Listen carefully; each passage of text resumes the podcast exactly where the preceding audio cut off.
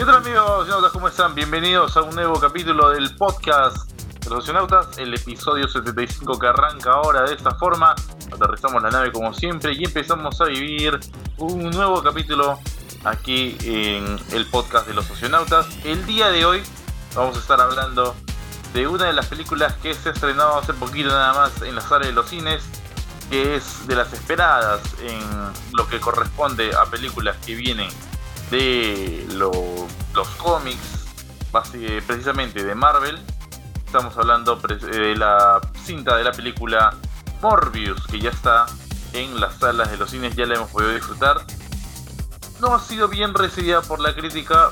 Nosotros traeremos un, un resumen y contaremos lo que nos pareció. Si estamos de acuerdo con la mala crítica o quizás opinamos diferente, eso lo averiguarán en instantes nada más. Le doy el saludo, la bienvenida al gran Reimer Rodríguez que me acompañará en este episodio. Reimer, ¿cómo te va? Hola Renzo, ¿qué tal amigos de los socionautas? Bienvenidos a este episodio 75. Siempre hay lugar en nuestra nave para todos ustedes, así que pónganse cómodos porque, como ya lo dijo eh, Renzo, eh, vamos a hablar de Morbius, esta película que forma parte de esta serie de producciones multimedia que está lanzando Sony en torno a, a personajes que tienen que ver con Spider-Man. Es como que un universo de Spider-Man sin Spider-Man. Es como que hicieron una fiesta de Spider-Man y no lo invitaron a Peter Parker.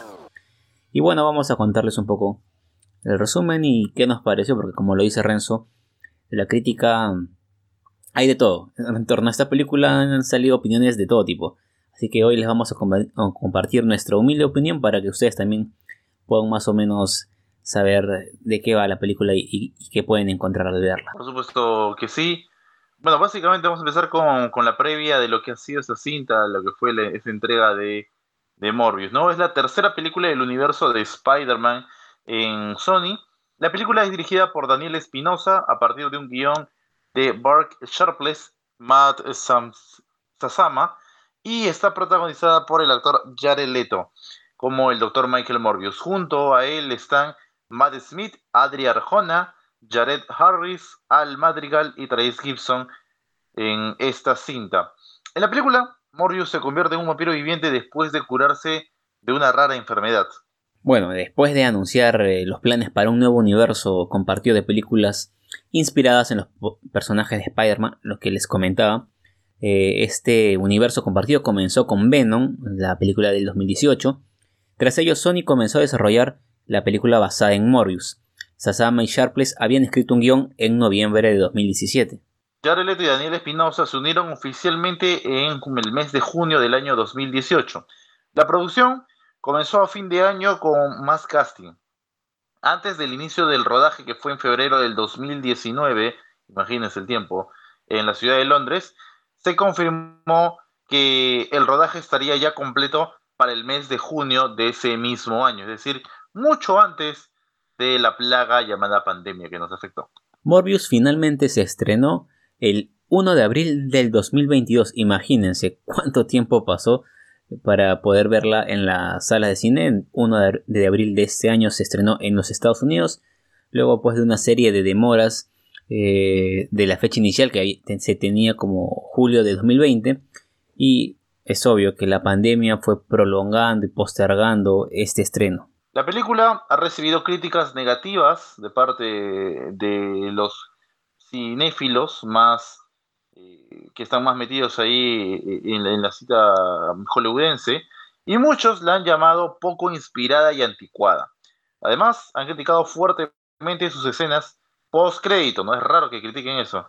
Eh, aunque las actuaciones de Jared Leto y Matt Smith han recibido algunos elogios. Hasta el momento, esta cinta ha recaudado un total de 90 millones de dólares y contó con un presupuesto que eh, está entre los 75 y 83 millones de dólares, es decir, ya, ya superó por poco el presupuesto que invirtieron en ella y por lo tanto esta película se convierte en la décima película más taquillera de lo que va del 2022. Bien, eso ha sido todo el camino que ha tenido que atravesar Morbius para que finalmente llegue tres años después del comienzo del rodaje a las salas de los cines, ¿no? Vaya, terrible el camino que ha tenido que pasar esta cinta.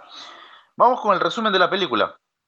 En un hospital privado en Grecia, hago un paréntesis acá porque, ojo, lo que viene a continuación tiene altísimo spoiler, así que si no has visto la cinta, pausa aquí, ve a ver la película y luego regresa a seguir con el capítulo del podcast relacionado a Morbius junto a nosotros. Ahora sí, hecha la advertencia, continuamos. En un hospital privado en Grecia, Michael Morbius, que es interpretado por Charlie Shotwell, de 10 años, da la bienvenida a la llegada de su hermano sustituto llamado Lucien, interpretado por Joseph Esson, a quien en ese momento decide llamar Milo en su lugar debido a los anteriores compañeros que tuvo eh, hasta ese momento. Tanto Michael como Lucien sufren una rara enfermedad de la sangre, la cual impide que sus cuerpos produzcan sangre.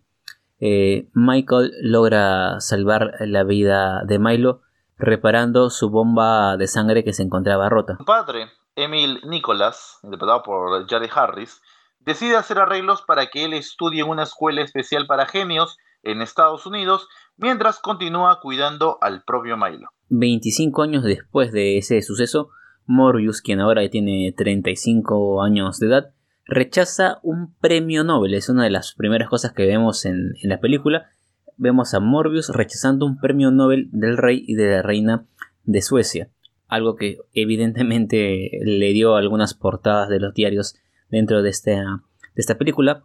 Y él se había hecho acreedor a este premio por haber desarrollado sangre sintética que ha salvado millones de vidas debido a que eh, falla como tratamiento a largo plazo para su enfermedad específica. De vuelta en su laboratorio, la colega y novia de Morbius, Martín Bancroft, que es interpretada por Adria Arjona, si le suena el apellido, sí, es la hija. Se burla de él por los experimentos ilegales que está realizando con murciélagos, vampiros pirañacos que había robado de la selva amazónica para extraer su vampirismo transgénico y convertirse a sí mismo en un vampiro como tal, curando efectivamente su enfermedad.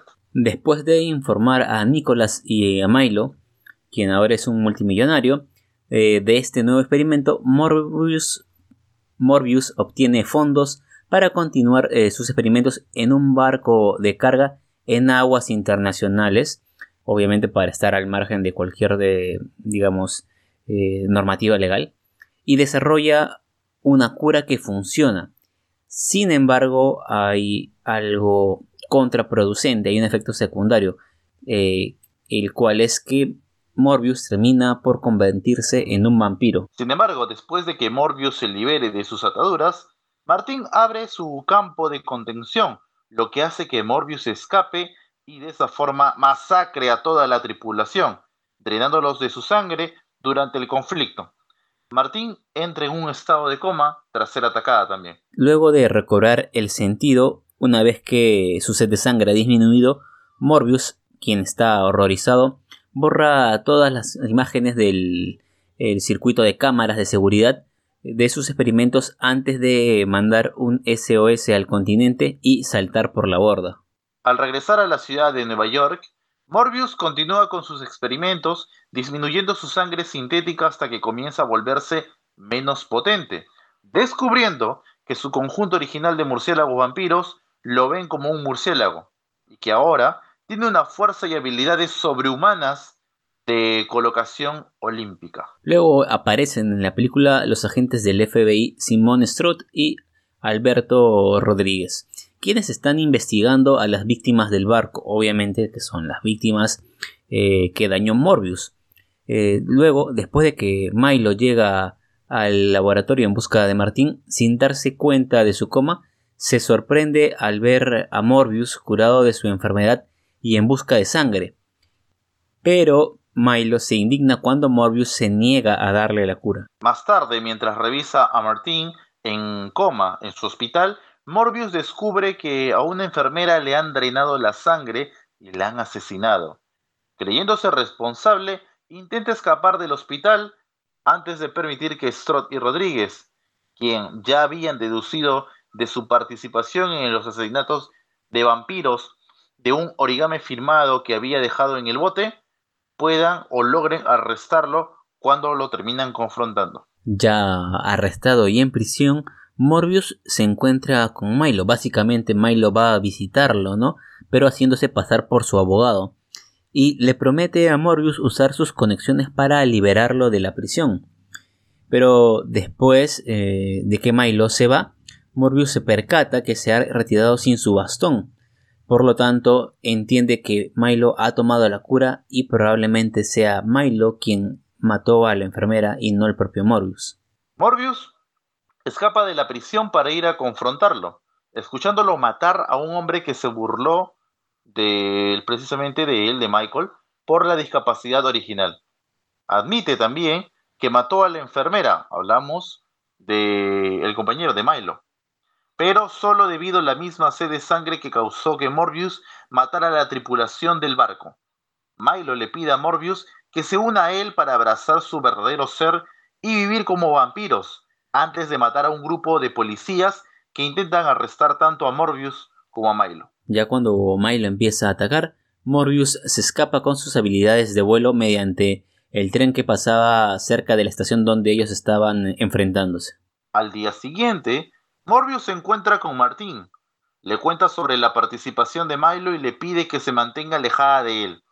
Morbius adquiere un nuevo laboratorio de falsificadores para trabajar, desarrollando un compuesto para suicidarse, pero se encuentra reacio a hacerlo. Stroud y Rodríguez encuentran imágenes de uno de los ataques de Milo y reconociéndolo como alguien que no sea Morbius y su vampirismo está por propagarse, lo dan a conocer a los medios. Aunque prácticamente irreconocible, Milo es reconocido por Nicholas, quien va a su apartamento y le ruega que se detenga, burlándose de él por tratar siempre a Morbius como el favorito de papá, Milo hiere mortalmente a Nicholas y le dice que llame a Morbius. Morbius responde a la llamada de Nicholas y va a su lado, viéndolo morir.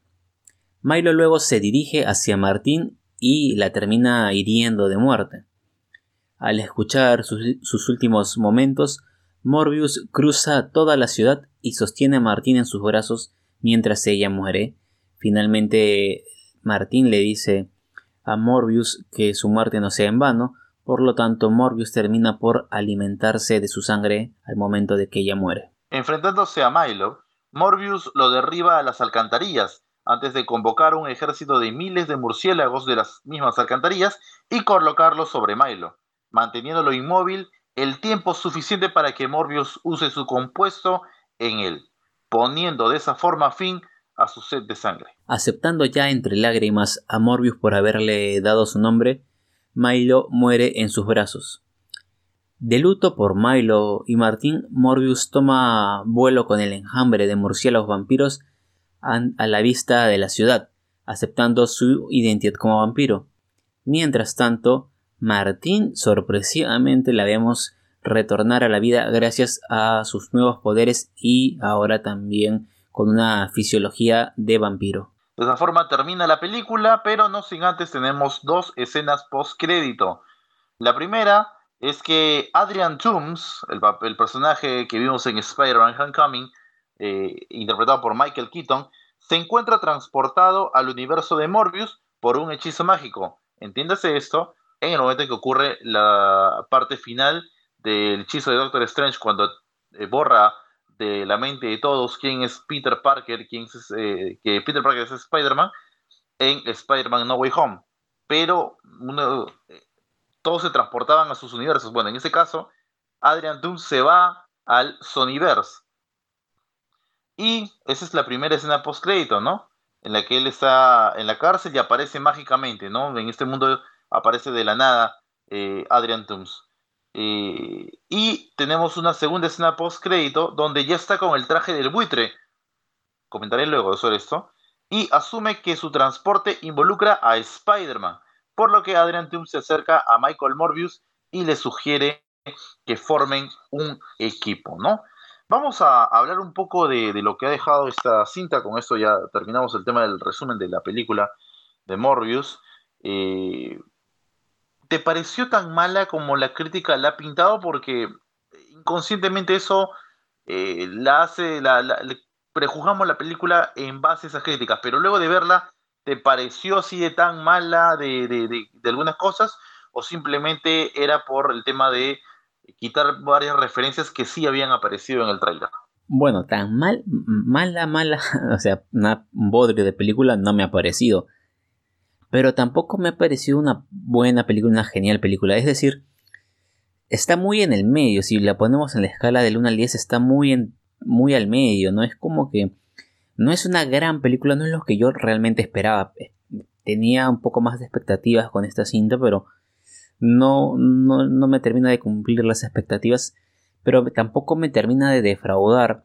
Eh, la historia está ahí un poco extraña, por decirlo de alguna manera. Hay unas cosas muy convenientes y unas cosas que son muy random.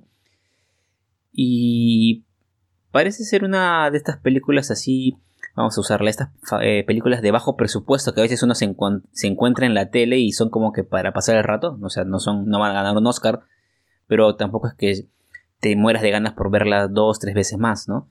Yo creo que en el tema del corte de algunas cosas han cometido errores al momento de tener la versión final y han dejado una película de Morbius que es, eh, a ver, olvidable por decirlo de alguna manera, ¿no? O sea, no porque sea mala, sino porque si la quitas no pasa nada y si la ves tampoco es que te aporte mucho, ¿no? Para que tome real valor, una dimensión eh, en cuanto al personaje de Morbius, vamos a tener que esperar a una siguiente película donde, no sé, lo veamos interactuar con Venom, con algún Spider-Man, porque no sabemos en qué universo, de qué Spider-Man pertenece este universo. Pero por sí solo no nos ha dejado nada como tal Morbius, más el hecho de que ya lo vemos en pantalla, pero para saber su real impacto vamos a tener que esperar una otra película para ver eh, qué es lo que ha venido a aportar al universo de Sony es más o menos lo, que yo eh, he podido apreciar. Sí, a mí también la verdad no, no me dejó ese aroma de, película tan mala, ¿no? O sea, sí, no cumple con lo que se espera, pero mala, mala no ha sido. No me cuenta, a ver, lo que espero de una película cuando me voy a empezar a contar sobre un personaje que no tenemos anteriormente es que me cuentes toda la el origen posible de este personaje. No pasa aquí. No, la película arranca con él en, Costa Rica y se corta la mano y, los vampiros van tras él.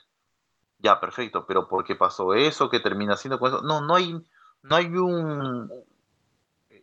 A ver, ¿cómo te puedo decir? Eh, no sigue una escena tras otra, ¿no? De ahí, nos vamos al tema de los 10 niños, cuando son niños, y de ahí vuelve que ya él es a...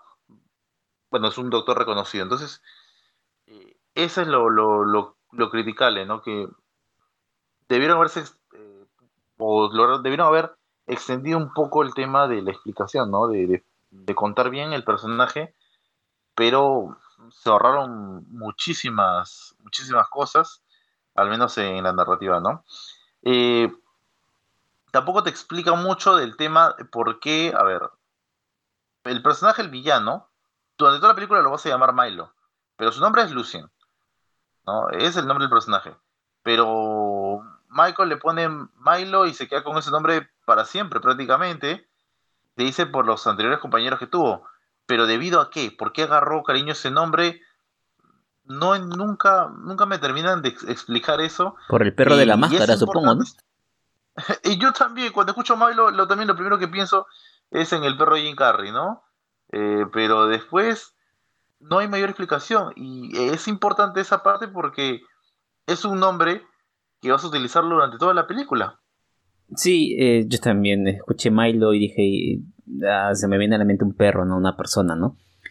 Pero, eh, a ver, yo hago la siguiente pregunta. ¿Era realmente el villano? O sea, a ver, un villano tiene que tener actitudes malévolas contra el protagonista o sus o sus allegados, tiene que tener alguna motivación, ¿no? Y, y mostrar un poco cuáles son sus planes, ¿no? Nadie es malo per se, nadie es malo y simplemente se queda sentado diciendo que es malo, ¿no? Tiene que tener algo que motive a que haga maldad, tiene que hacerle daño al protagonista, pero además tiene que tener un plan, o sea, ¿no? ¿Qué, cosa quiere hacer? Y nada de esto se cumple con, con Milo, ¿no? Es decir, lo vemos siendo otra persona que sufre esta enfermedad, que ha sido muy cercana a Morbius, o eso nos da a entender.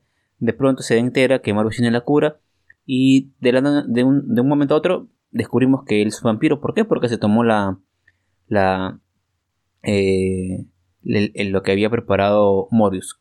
¿Cómo lo, ¿Cómo lo encontró? ¿En qué momento lo hizo? No nos explican si él también conoce de ciencia o no, si sabía cómo aplicarlo o no, si estaba a su alcance o no. No nos explican, simplemente nos dicen que es un vampiro más.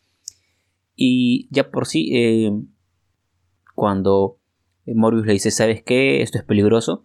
Eh, deberíamos tratar de ver la forma de regularnos para no asesinar a la gente vaciándole la sangre. Dice que no, y automáticamente se vuelve el villano de la película. No hay mucha razón y no hay un conflicto como tal con Morbius. Luego por ahí está la escena en la que discuten o se enfrentan con las policías en la estación de tren. Y bueno, luego cuando va con Martín, ¿no? Pero... ¿Qué era lo que quería Milo? No lo sabemos porque al final ya lo mataron, ¿no? O bueno, finalmente no sabemos si está muerto o no, ¿no? Por, el tema de ser vampiro. Eh, no sé, es un villano demasiado olvidable. Lo pondría a la altura del mandarín de Iron Man 3, ¿no? Eh, que luego supimos que no era ni el mandarín por último, ¿no? Pero este Milo es un villano bastante eh, olvidable. Yo creo que no le aportó nada a Morbius, ¿no? No, no, no lo ayuda a crecer como personaje. Es como que es lo que decía, ¿no? Está muy a conveniencia de la película muchas cosas, ¿no? Y, y así como en una cuestión de minutos se volvió malo, en cuestión de minutos Morbius lo derrota. O sea, ya por último, siquiera dennos más momentos de acción de batalla, ¿no? O sea, fue súper breve su existencia como villano. Creo que ni 20 minutos duró de villano. Eso es cierto, ¿no? Yo eh, me está tocando un poquito más adelante, pero ya lo has dicho perfecto, ¿no? O sea, eh, a ver, la batalla final, nos estamos ya adelantando la, la parte final, pero para tocar eso eh, sobre Milo, la batalla final me hace recordar tanto a la pelea entre Venom y Carnage, algo así de, rápido y fugaz. O sea, es cierto que con Carnage tenías un super villano que podía hacer algo mucho más, y se fue, ya está, porque lo mataron en la película, entonces ya, ya está. Y acá es lo mismo, ¿no? no, hay, no, hay, una evolución del personaje, pero para nada, porque es un tipo eh, con un carácter complicado, pero es dócil, eh, entiende la enfermedad, todo, y de pronto, pues, ni bien tuvo la, el, poder este de la, de la fórmula de Michael, ni, se volvió malo y quería matar a todo el mundo. La verdad que ese tipo de construcción de personajes es terrible. Y, y bueno, ya quizás tocaremos un poco más adelante hay un punto importante en esta película y es el por qué quizás explica el que se esté saltando varias cosas. Es la rara enfermedad que tiene tanto Michael como Milo. Pero se queda en eso, rara enfermedad. Nunca en la película te explican qué tiene médicamente, qué le pasa, qué diagnóstico tiene o por qué ellos están padeciendo esto. Sí, es exacto, ¿no? Estaba tratando de recordar más o menos cómo es que en la serie de Spider-Man de los 90, que a mí es de mis favoritas, cómo es que en, el arco de Morbius, cómo lo introducen, ¿no? Porque, em, si mal no recuerdo, aparece un personaje del científico Michael Morbius, quien efectivamente tenía una enfermedad, pero se ve todo su proceso de investigación, incluso interactúa, bueno, acá no hay Spider-Man, pero en la serie animada interactúa con Spider-Man, investiga, está probando, y poco a poco llega a la conclusión de que debería probar con los este, vampiros porque tienen determinada eh, reacción ¿no? a, lo, que la enfermedad eh, a la enfermedad que él tenía y aquí es como que de nuevo muy rápido no no se saltan muchas cosas o sea por eso al final tenemos una película de hora y media no o por ahí aproximadamente. Y a mí me parece que al final la película termina siendo un producto demasiado injusto para el esfuerzo que ha hecho Jared Leto, porque, a ver, a Jared Leto se le cuestionó mucho por el Joker que vimos de él, pero en este Morbius es, una muy buena actuación, ¿no? Creo que le encaja muy bien el personaje, pero la película no lo ayuda para nada, el guion de la película, los personajes secundarios también. Eh, incluso el personaje de Martín, ¿no? Termina de ser esa eh, inspiración amorosa, pareja, que esté a su lado, ¿no? Que, que, le cause ese conflicto, esa motivación para hacer algo, para ser mejor. Mm, no termina de verse tampoco esa construcción de relación. Y los otros eh, personajes secundarios que aparecen, los detectives, eh, muy simple su forma de ser detectives, de verdad. Se les escapan muchas cosas, ¿no? La verdad creo que la película termina siendo eh, un, un, ancla en la cintura de Jared, Leto y, los, y lo aventaron al mar. Así es, no, bueno, yo, yo ahora momento para hablar de cada uno de esa película. Hay una parte también en donde, bueno, estamos en el principio de la cinta, cuando a los 35 años de edad Michael Morbius recibe el premio Nobel ¿no? Y bueno, lo, termina rechazando, ¿no? no, lo, no lo acepta porque entiende que su trabajo podría seguir, seguir algo más. Cuando escucho premio Nobel en una película que tiene relación con Marvel, automáticamente salta un meme en mi cabeza. Y es aquel premio Nobel, otro premio Nobel. ¿Recordarás a qué película hago referencia? Sí, efectivamente, ¿no? Y también tiene que ver con el universo de Spider-Man, ¿no? Así que eh, puede que haya sido un intento de generar una referencia, ¿no? Pero aquí no estaba el Capitán América para decirnos, capté la referencia. Digamos que es algo ahí bien ligero, ¿no? Por supuesto que sí, ¿no? Es un, aporte nada más ahí. Luego está este tema de los murciélagos vampiros. Eh, no termina de, cerrarme esa idea. Eh, ¿Cómo Michael sabe que estos murciélagos son la clave, en qué momento llega a esa conclusión todo. De arranque nos muestra que tiene conexión con los vampiros, lo dejan a él solo y con las muletas y todo termina llevándose varios murciélagos a su laboratorio. ¿Cómo pasa todo eso? Pues no sé si en algún momento nos lo contarán. No sé, ¿crees que podría pasar eso quizá más adelante? Lo dudo, la verdad, porque, mm, a ver, una, una película parte 2 de Morbius no creo que la tengamos en, en breve. Lo único que podríamos esperar es la siguiente aparición del personaje como tal en, otra película. Y no creo que con esa otra película nos cuenten detalles del, origen del personaje. No tendría, no tendría mucho, mucho sentido, ¿no? Es cierto, pero bueno, todo depende del, presupuesto, ¿no? De, o mejor dicho, de la recaudación. Eh, con respecto a eh, la parte donde tenemos el primer alcance de Morbius como tal, o sea, eh, la transformación. Eh, que ocurre cuando él está en este, esta embarcación, en un área mm, fuera de, los límites, con mercenarios a bordo. ¿Por qué? Porque lo que está haciendo es prácticamente, eh, bueno, prácticamente no, es ilegal. Y, bueno, cuando se desarrolla, bueno, tiene esa transformación. ¿Te gustó las escenas de, de, acción, la pelea que hubo, cómo mostraron al personaje? A mí personalmente no me desagradó. No soy fanático del slow motion, pero me parece que el trabajo que se hizo para mostrarnos al personaje, las peleas y la velocidad que él se maneja, eh, sí me parece interesante.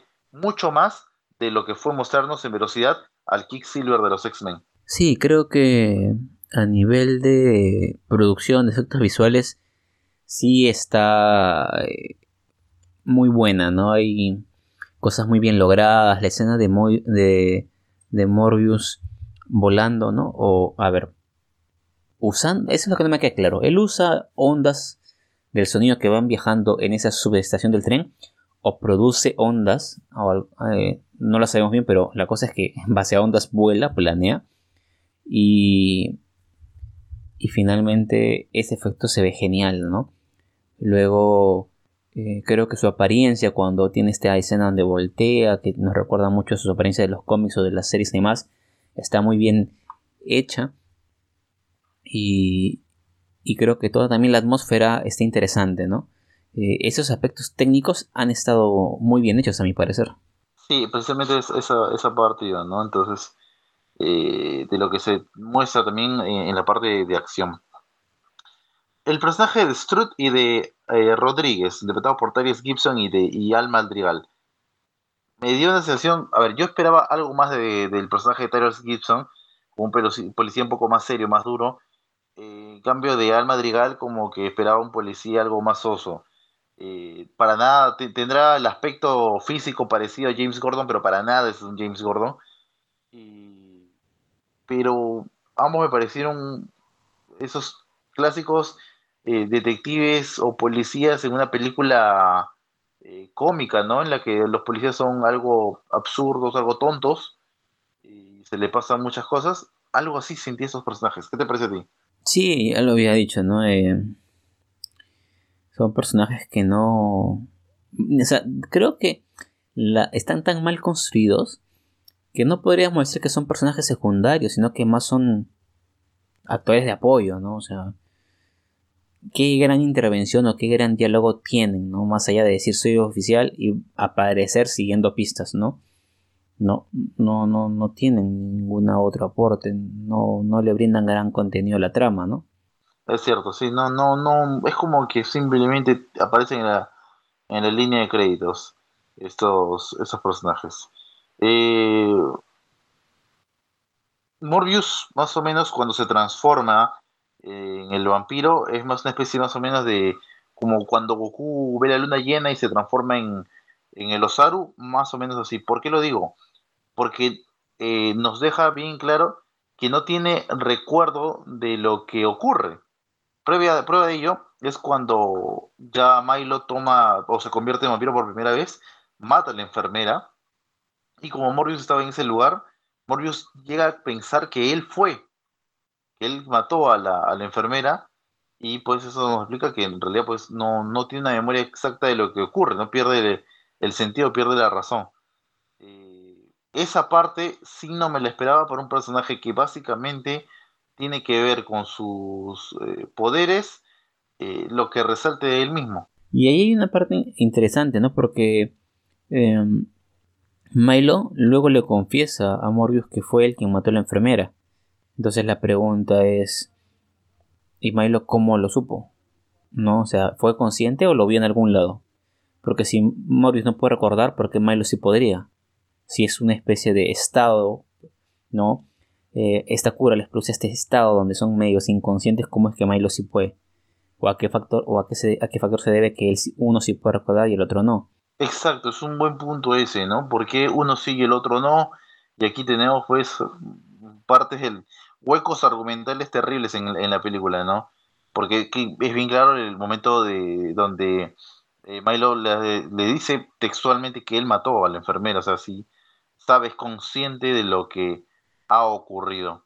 Eh, hay una parte muy conveniente para la trama para que tenga este desarrollo, es la adquisición del eh, laboratorio de parte de Michael, y es donde cuando está con, con Martín en un restaurante y de pronto escucha, casualmente escucha que entran dos jóvenes que son estafadores, falsifican billetes y pues en base a eso sabe, escucha que eh, lo que están haciendo, va, los busca, eh, llega al laboratorio, los asusta, a uno le rompe la mano, le dice que él es confirmándonos que Morbius sucede en el mismo universo en el que se ha desarrollado eh, los acontecimientos de Venom, ambas películas protagonizadas por Tom Hardy.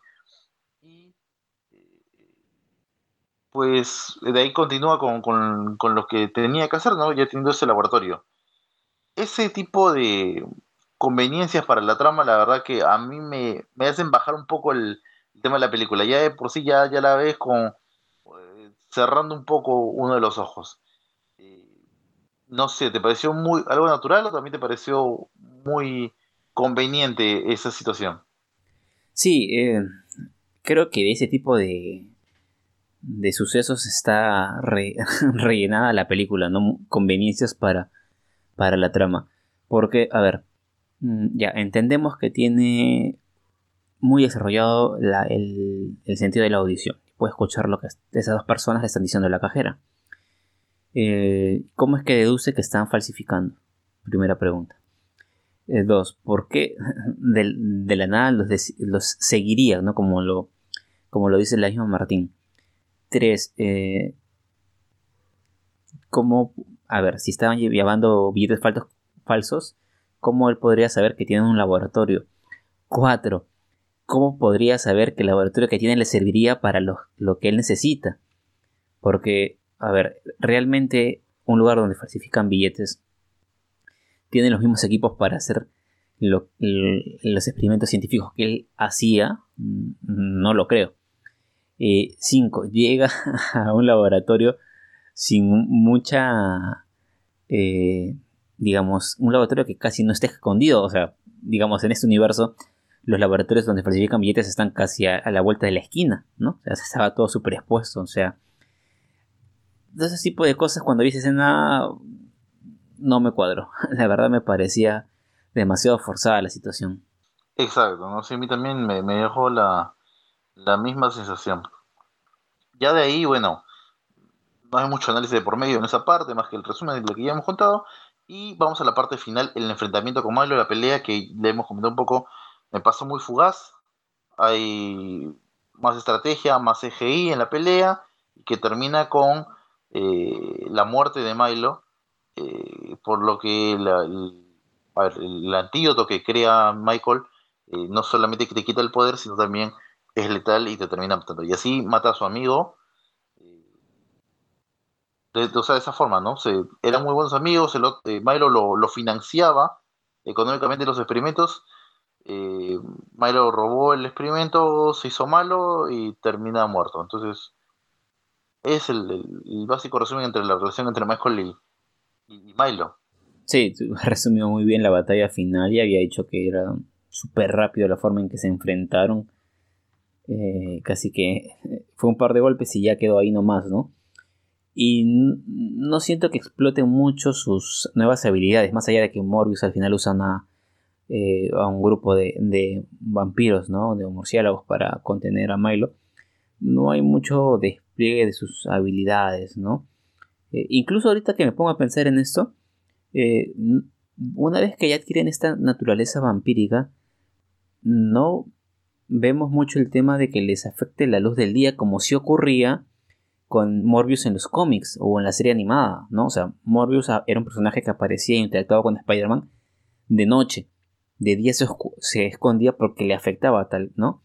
El exceso de la luz solar y aquí han quitado este, esta característica. Y luego Milo, eh, no sé qué más decir de, esta batalla, la verdad. Milo pudo haber puesto mayor resistencia. Si ya de por sí se había eh, vuelto malo, no sé, con sus habilidades pudo haber tomado rehenes, pudo haber atacado más cosas. Y no, simplemente es un par de intercambio de. Que ya lo dijimos, el CGI, los está muy bien, pero, o sea, una mejor batalla, ¿no? Es cierto, por eso te dije, me pareció algo a lo que fue Venom con Carnage, el, final. Eh, siento que en esa parte del Sonyverse estamos en la parte final de las peleas, eh, es como que se apresuran en matar al personaje, al villano, entre comillas. Eh, lo, que queda al final es algo que me llama la atención que podría generar también secuela, que es que Martin vuelve a la vida, ¿no? La doctora vuelve a la vida debido a, a ver, Michael termina eh, mordiéndola, eh, con esos poderes de vampiro vuelve a la vida. Entonces, podríamos tener algún tipo de, secuela, algo, algo importante podría pasar con ella, ¿no? Eso es algo que no me quedó muy claro. Cuando Morbius se convierte a vampiro en el barco, a las personas que eh, ataca porque necesitaba consumir sangre, les vacía literalmente, les encontraron sin sangre, ¿no? Les drenó toda la sangre. Eh, pero ninguno revivió como vampiro como tal, si no hubiésemos tenido seis vampiros más. Ahora, Martín estaba muriendo y yo entendí que Martín dijo toma mi sangre. Pero quiere decir que Morbius, sabiendo que necesitaba sangre, tomó un sorbito, no la vació. ¿Y qué significa cuando, cuando, solamente le da una mordida, automáticamente las vuelve en vampiro? Quiere decir que a través de la mordida transfiere eh, este compuesto que él creó para curar su enfermedad, que es finalmente el que lo convierte en vampiro, mediante la mordida lo puede trasladar, lo puede transmitir. Eso sería interesante que nos, nos lo aclaren de alguna manera, ¿no? Es, una parte importante que eh, no termina, o sea, hacemos un crossover aquí con Crepúsculo, eh, más o menos sería la transformación, pero a la vez hay personas que se han muerto por, lo que, por los ataques. entonces, eh, es algo que también no nos explican en la película y como ya hemos estado repasando, a lo largo de la misma hay varios huecos argumentales. Ahora, este... ¿Qué sentido tendría que Martín se convierta en vampiro? Mm, porque, o sea, ya, en todo caso, hubiese sido más conveniente para dejar pie a una segunda película que descubramos que Milo está vivo. Porque que Martín está viva y entendemos, o estamos sobreentendiendo, porque ya con Sony no se sabe, que Martín esté viva y asumamos que es vampira, ¿qué quiere decir? ¿Que se volvió mala y sería la antagonista en una siguiente película? Porque si no va a ser antagonista, sería una aliada de Morbius, entendemos, y a qué enfrentarían. ¿no? Entonces, este, no sé cómo podrían utilizar bien. Creo que dejaron por ahí, digamos, esa escena para ver qué se les ocurre luego, a ver cómo la usan. Como la del la de Pino Let Carnage con el policía que termina con los ojos azules, ¿no? Que también podrían utilizarla, Asumiendo que después de la escena post de Spider-Man No Way Home, algo más vamos a tener con, con Venom. Y hablando de escenas post vamos a contar las que, las que tenemos acá. Bueno, ya las, ya las hablamos, pero básicamente esa. Teníamos, a ver, según lo que había ocurrido en Spider-Man No Way Home, que todo aquel que conocía a Peter Parker aparece en el UCM y luego, el hechizo de Doctor Strange, ha vuelto a su línea original. Pero acá hay algo raro. La aparición de Adrian Toomes en el Sonyverse. Eso significa que podría haber villanos u otros personajes del UCM que también deberían aparecer ahí. No hay una explicación tal cual, algo que nos diga por qué Adrian Toomes termina apareciendo aquí en una celda que casualmente estaba vacía. Eh, él rápidamente se da cuenta que está en otro lugar porque espera que ese lugar tenga mejor comida. Y eh, lo otro es que llega a un lugar donde no tiene ningún tipo de registro, nadie lo conoce porque es un personaje que apareció de la nada, y ahí nomás consigue todo el equipo para convertirse nuevamente en el buitre. Eh, y se acerca y habla con, no sabemos cómo, termina contactando con Michael Morbius para eh, formar un equipo. Ese equipo se podría entender que podría ser los seis siniestros, ¿no? Lo que tanto se esperaba y eh, que, bueno, vamos a ver si se terminando o no, pero queda ese hueco, algo que no teníamos eh, previsto previamente con respecto a este, a este personaje, y lo que me sorprendió es cómo de, la nada termina convirtiéndose nuevamente en el buitre, y es como que prácticamente olvida una de las funciones básicas por las que eh, decidió eh, no mm, seguir batallando contra Spider-Man, porque era eh, el tema de proteger a, su propia familia, ¿no? En este caso, pues, se fue a otro universo, no sabe más de la familia y parece no afectarle. Sí, sobre esto mucho se ha especulado en internet, porque como tú lo dices, el hechizo decía que regresan a su línea de tiempo o a su universo original. Una de las cosas que más está cobrando fuerza en redes sociales es que el hechizo no salió del todo bien a Doctor Strange. Recordemos que en la de No Way Home vemos por momentos que hay unos colores morados, hay unas cosas, unos efectos que nos da la sensación de que algo está pasando. Luego ya vimos que todos regresaron en teoría, pero eh, no estamos seguros ¿no? de que todo salió bien. De repente, por eso incluso recordemos que en, Doctor Strange eh, Multiverse este, of Madness probablemente veamos consecuencias de ese, hechizo que tuvo fallas. Una de las fallas puede haber provocado que eh, no todas las personas que conocían Spider-Man regresen a su universo original, sino que vayan a otros universos, ¿no? Es como que chocolateó el multiverso, por decirlo de alguna manera, ¿no? Es una de las cosas que he estado leyendo que podrían, digamos, sustentar el hecho de que Adrian Toomes aparezca, ¿no? En esta línea, donde todavía no tenemos claro de qué Spider-Man es. Porque, o sea, Adrian Toomes le dice Morbius a Spider-Man. Pero este es el universo de Venom. Y en el universo de Venom, Venom en algún momento mencionó a Spider-Man. No recuerdo que haya mencionado a Spider-Man. Entonces, ¿qué universo es? No es el de Tobey Maguire. Porque ya ahí tuvieron a Venom. Entonces, este sería el universo de Andrew Garfield. Del Spider-Man de Andrew Garfield. Y tendríamos una nueva película de Andrew Garfield enfrentando estos seis siniestros. No lo sabemos, ¿no? Ahora, otro punto con esta escena post-crédito. Eh, tú bien has dicho, se reconstruye su traje de buitre. Pero no se supone que él en el universo de, de Tom Holland, del UCM, construye su traje con tecnología Chitauri que él había recolectado. Entonces, si llega a otro universo, aquí también había ocurrido el evento con los Chitauri, eh, porque si eso ocurrió, entonces también tuvieron que haber Vengadores o quienes se enfrentaron a los Chitauri. ¿Y dónde estuvo tan accesible ese equipamiento para que él vaya de nuevo, lo coge y se lo vuelva a construir su traje? ¿no? Eh, nuevamente, conveniencias para la trama. Los amigos de Sony son muy convenientes para todo. Entonces, este. No sé, no sé qué va a pasar con esta escena poscrito, la verdad. Es cierto, deja muchísimas dudas, ¿no? todo lo que termina pasando. A ver, desde que en Venom Let There Carnage vemos el símbolo del Daily Blue, el, clarín, en, en latino, eh, es el símbolo de, las películas de Sam Raimi. O sea, directamente dices, no, este universo está conectado con el Spider-Man de Tobey Maguire. Pero luego los personajes que, que, tenemos, no, tendría sentido. Entonces, ¿con quién debería estar? Con el que se viene especulando mucho más fuerte y quien sí en la escena post, en la escena post crédito o la escena final, no me acuerdo bien, termina mostrando algo es el de Andrew Garfield, The Amazing Spider-Man, que nos termina mostrando lo que iba a ser el tema de los seis siniestros en The Amazing Spider-Man 3. Eso nunca llegó a pasar. Eh, es más, hasta nos eh, adelantan lo que pudo haber sido Black Cat eh, en el papel de Felicity Jones. Pero tampoco llegó a ocurrir.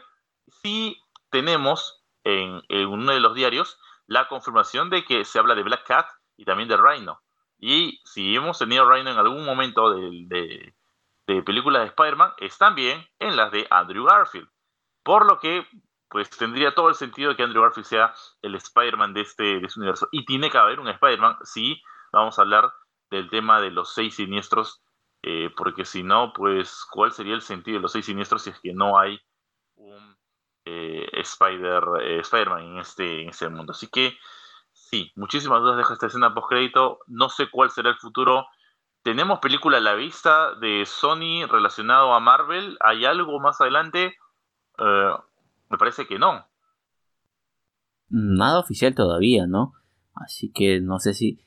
Lo único que se me ocurre que podría orientar a los fans, que varios están desorientados, es eh, esperar a que la película de Doctor Strange 2 y que ahí algo se nos aclare, se nos diga el hechizo donde regresó a los villanos a sus universos salió mal y chocolateaste todo, ¿no? Y que por eso acá aparece Patrick Stewart y, o sea, el profesor X y demás.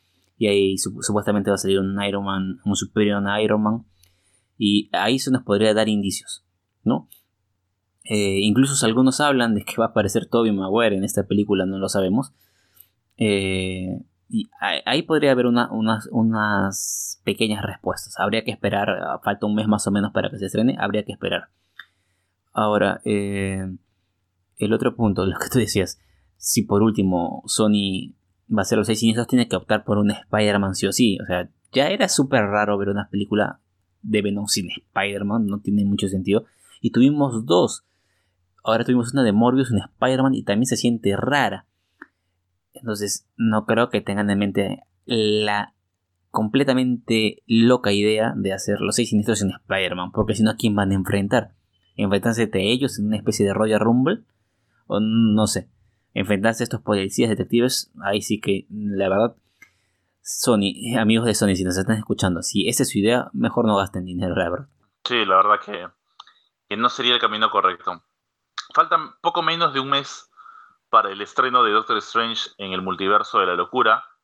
Estaremos en el cine, sí, definitivamente sí. Ya los boletos están, están ya comprados los boletos, así que vamos a estar eh, en el cine.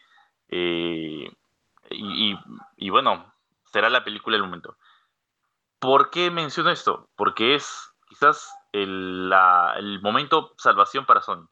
Después de Doctor Strange en el multiverso de la locura, no creo que tengamos otro evento así de alteración de multiversos tan dramática como la que eh, nos tendría nos explicaría los sucesos que se pueden ver en ya Fox que pertenece a Disney y el tema de, Sony no que ah, mantiene a sus personajes con el hecho de de, de, aún sacar algo de guita de ellos pero que no está llevándolas por el camino correcto, creo. Así que mejor sería aliarse, ¿no? Para que hagan un, producto de calidad, porque al final esto va para los fanáticos y los fanáticos quieren ese tipo de, producto. Así que bueno, de esta forma vamos ya cerrando lo que ha sido esta nueva entrega, esta película de Morbius, que ya la pueden ver en el cine. Eh, ya se estrenó hace un poquito más de una semana, después de que podemos hablar de la misma cinta puntaje que le dejas a la película Morbius. A ver, eh, para que voy a ser un poco generosos, para esperando que en algún momento nos den algunas respuestas y que puedan mejorar algo, le voy a poner un 6.5. Perfecto. Yo como digo, no me pareció tan mala, no quiero ser tan cruel y dentro de todo es una película que eh, quiero valorar lo que ha hecho Jared Leto para no seguir pegándole al pobre. Así que le voy a dar un puntaje de 7 sobre 10 a Morbius. Y de esta forma vamos cerrando ya el capítulo 75, este episodio 75.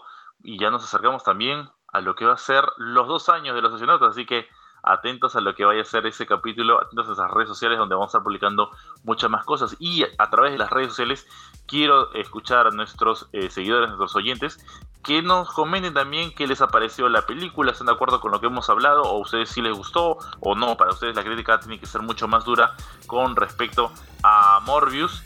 Eh, o simplemente el tema del Sonyverse tendría que decir, hey, hasta aquí llegué, ya no va más, que eh, para no seguir matando todo lo que va ocurriendo, pues ya no hagamos más películas. Todo eso espero que nos lo escriban en las redes sociales que son las que nos dice Remar a continuación. Los invitamos entonces a seguirnos en nuestras redes sociales, nos encuentran en Facebook como Los Oceanautas, nos encuentran en Twitter como arroba los oceanautas, en Instagram como los guion abajo oceanautas, en TikTok como los oceanautas. Este podcast si lo estás escuchando en YouTube, pues te invitamos a que te suscribas y actives la campanita de notificaciones y si lo estás escuchando en Spotify, en iTunes o en alguna otra plataforma para escuchar podcast, también te invitamos a que te suscribas para que no te pierdas ninguno de nuestros episodios. Y también eh, puedes seguirnos tanto a Renzo como a mí en nuestras redes sociales.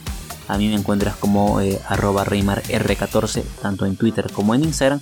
Y a Renzo lo pueden encontrar como en Twitter, Instagram y en TikTok como arroba rleonp90. Momento de poner el punto final a este capítulo de los socionautas. Ponemos en marcha la nave, comenzamos el vuelo y nos estamos encontrando en una próxima edición. Como siempre les digo, a cuidarse mucho, quedarse una vez ser necesario. Un fuerte abrazo, nos encontramos más adelante. Chao.